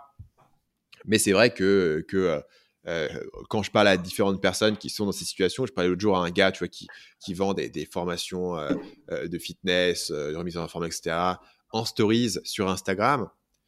Bah, il faut les sortir tes stories, tu mmh. vois, il faut avoir, il faut, il faut mettre en scène ta vie, il faut faire tout ça, tu vois ce que je veux dire, c'est, c'est, c'est, j'ai parlé à plusieurs personnes récemment qui ont ça, et, et c'est vrai que c'est un avantage énorme, si tu veux, c'est beaucoup plus facile de vendre un produit de remise en forme avec un mec euh, qui a des qui a un corps de ouf et des abdos et qui peut être là et qui vend le truc plutôt qu'avoir une, une marque euh, impersonnelle. C'est évidemment un avantage énorme. Euh, mais le fait que cet avantage soit construit dans une personne, euh, et, voilà, c'est un trade-off quoi. Et, moi, c'est un trade-off que je suis content d'avoir fait. Et j'échangerai ma chaîne YouTube. Euh, tu vois, j'échangerai pas ma chaîne YouTube pour un business euh, de la même taille, voilà, qui serait pas aussi intéressant à mener. Mais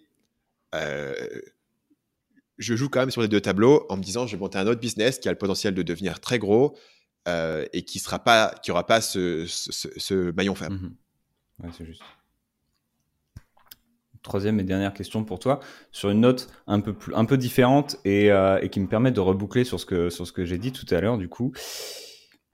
Est-ce qu'il y a un contenu? Alors ça peut être un livre, une série de livres, ça peut être une série, ça peut être des vidéos YouTube, un magazine, bref, ce que tu veux, que tu aimes particulièrement euh, lire, regarder ou écouter, ça peut être un podcast aussi, mais qui n'a aucun lien, comme on, comme on le disait, avec le copywriting et le marketing, un truc qui n'a rien à voir, mais que tu kiffes euh, suivre, et qui malgré tout, toi, t'inspire énormément pour tout ce que tu fais dans le business.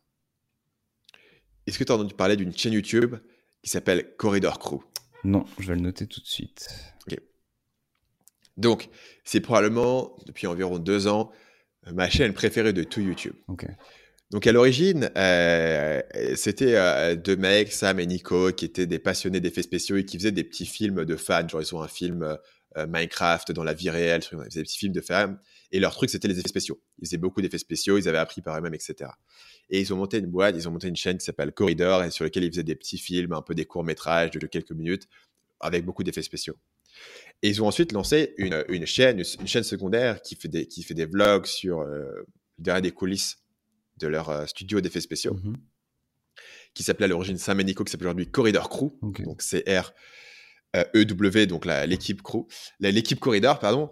Et aujourd'hui, c'est leur chaîne principale et, ça cartonne. Et en fait, sur cette chaîne, ils font différents formats, mais ils ont un format, ils, font en fait des, vlogs où ils racontent leur travail de mecs qui font des projets d'effets spéciaux. Et en fait, ils, vont. Donc, pour te donner quelques exemples de trucs que j'ai vus récemment, euh, ils font un concours ils, font, ils veulent tous faire une visualisation satisfaisante. Ils veulent faire une espèce de, une espèce de, de, truc en 3D où quand tu le regardes, c'est genre euh, une boule qui passe exactement dans un mmh, trou, c'est une pièce de puzzle qui rentre exactement dans le truc, c'est pas une fourrure euh, qui flotte dans le vent, etc.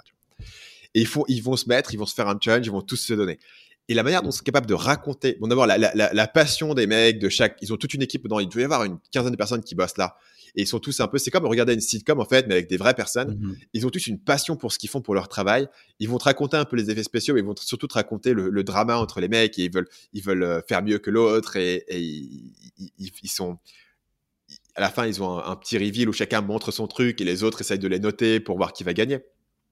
Ils en ont fait un autre, par exemple récemment, où en fait ils, expérimentent pas mal avec euh, tout ce qui est l'intelligence artificielle et les deepfakes, etc. Et en gros, il essaye euh, de faire un deepfake de son collègue et ensuite d'appeler ses autres collègues sur euh, Zoom et d'essayer de se faire passer pour l'autre. Et en voyant si le deepfake, il est assez bien, tu vois. Et c'est une manière assez marrante de te parler de ça, mais juste, c'est le storytelling de comment est-ce qu'il va te construire son histoire autour de ça et la manière dont le vlog est construit, le, montage, le storytelling. Enfin, vraiment, c'est, moi, c'est une de mes chaînes préférées pour la passion des gens mhm. dedans, pour le fait qu'en fait, c'est un des rares contenus, quasiment tout domaine confondu, qui se base, qui te montre des gens qui travaillent ils vloguent pas leur, leur vie chez eux, ils vloguent que au bureau en fait. Ils vloguent que au bureau et c'est méga intéressant.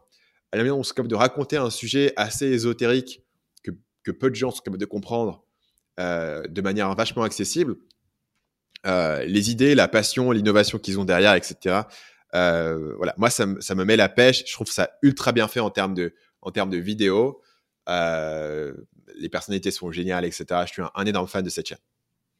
Ça marche, c'est noté. Corridor Crew, j'ai à checker bah, dès, euh, dès, ce soir et j'invite toutes les personnes qui nous écoutent, toi qui nous écoutes, à aller checker également. Stan, pour les euh, copywriters freelance qui, euh, qui nous écoutent, où est-ce qu'ils peuvent te retrouver? Donc, la chaîne YouTube, qui est là où, environ 420 000 personnes me suivent, c'est Marketing Mania. Mhm. Le site web, c'est marketingmania.fr. Et si tu veux avoir différents, euh, différents euh, lead magnets sur euh, différents éléments, tu vas sur marketingmania.fr et puis après tu cliques. J'ai une formation gratuite sur comment devenir freelance, comment monter une audience, etc. Tout ça, c'est sur le site marketingmania.fr. Pour ceux qui sont curieux, on a parlé de Schoolmaker, c'est schoolmaker.com. C'est noté. Je mettrai tous les liens en description. C'est vrai qu'on a sans doute aussi des, des entrepreneurs qui, qui, nous écoutent. Et encore une fois, tu as fait une top formation gratuite euh, sur comment créer en fait un produit un peu irrésistible, une offre irrésistible grâce à ce Coolmaker. Moi, ça reste un des trucs que je vais recommander à tous mes potes parce que cette séquence email, moi, elle me, elle me retourne la gueule. Donc, euh, j'invite pareil les personnes qui nous écoutent à aller, à, aller checker ça. Ah, ça fait plaisir que tu me dis ça parce que c'est un de mes derniers euh, gros projets copywriting que j'ai fait récemment. Tu vois, en plus que j'ai fait, là, j'avais, je l'ai fait vraiment tout seul à partir de zéro parce que c'est un truc que je connaissais bien, tu vois. Et là, c'est un de mes derniers gros projets d'écriture, un peu un peu en solo, euh, tu vois, cowboy solitaire, je fais plus si souvent que ça. Euh, mais du coup, c'était assez fun d'écrire ça. Je me suis régalé. Franchement, je me suis régalé. J'ai pris des notes. Là, je suis revenu dessus. C'était en début de semaine. Et, euh, et moi, ça m'a aidé perso pour, pour le business aussi, puisque de toute façon, c'est un système qui correspond à ce que tu vends avec, avec Schoolmaker. Donc, donc, ouais, non, franchement, c'est canon, mec. De ouf. Top. Avec plaisir. Merci. Euh, bah, merci beaucoup merci pour ton invitation. C'était un plaisir d'être euh, d'être là pour l'inauguration. Yes, merci infiniment d'être venu. Et du coup, je te dis à très vite. Ça marche. Salut à toi, salut à tous. Merci d'être resté avec nous jusqu'au bout de cet épisode. Pour rappel, tu peux découvrir la deuxième partie de notre échange avec Stan dans l'épisode de podcast suivant. Cette partie correspond en réalité au début de l'échange que j'ai eu avec Stan, dans laquelle Stan nous partage comment il fait du copywriting en équipe, comment il collabore avec son copywriter, comment il l'a trouvé, ce qu'il attendait de lui, et à quoi ça ressemble de bosser dans un business comme Marketing Mania. Tout ça, c'est disponible dans la deuxième partie de notre échange et c'est accessible dès à présent via l'épisode suivant. Et si tu veux perfectionner tes compétences en copywriting, savoir ce qui marche en ce moment dans le monde du marketing, écrire de meilleurs emails, écrire de meilleures pages de vente, écrire de meilleures pubs et surtout décupler tes résultats, et si tu veux aussi construire une activité stable et rentable grâce au copywriting, alors tu es bienvenu chez Copy Rockstars. Et si tu en as envie, je t'invite à aller sur copyrockstars.com, c o p y r o c k s t r s tu pourras y découvrir des ressources pour améliorer tes compétences en copywriting et tu pourras t'inscrire gratuitement aux emails du Copy Rockstars Club et recevoir une séquence qui te montre comment devenir meilleur en copywriting et créer une activité stable et rentable. D'ailleurs, selon ta situation, tu recevras une séquence personnalisée, c'est-à-dire que que tu sois entrepreneur, tu auras une séquence personnalisée, si tu es copywriter, tu auras une séquence personnalisée et tu pourras même t'inspirer de ces emails et de ces séquences pour tes propres emails. Pour accéder, encore une fois, c'est tout simplement copyrockstars.com.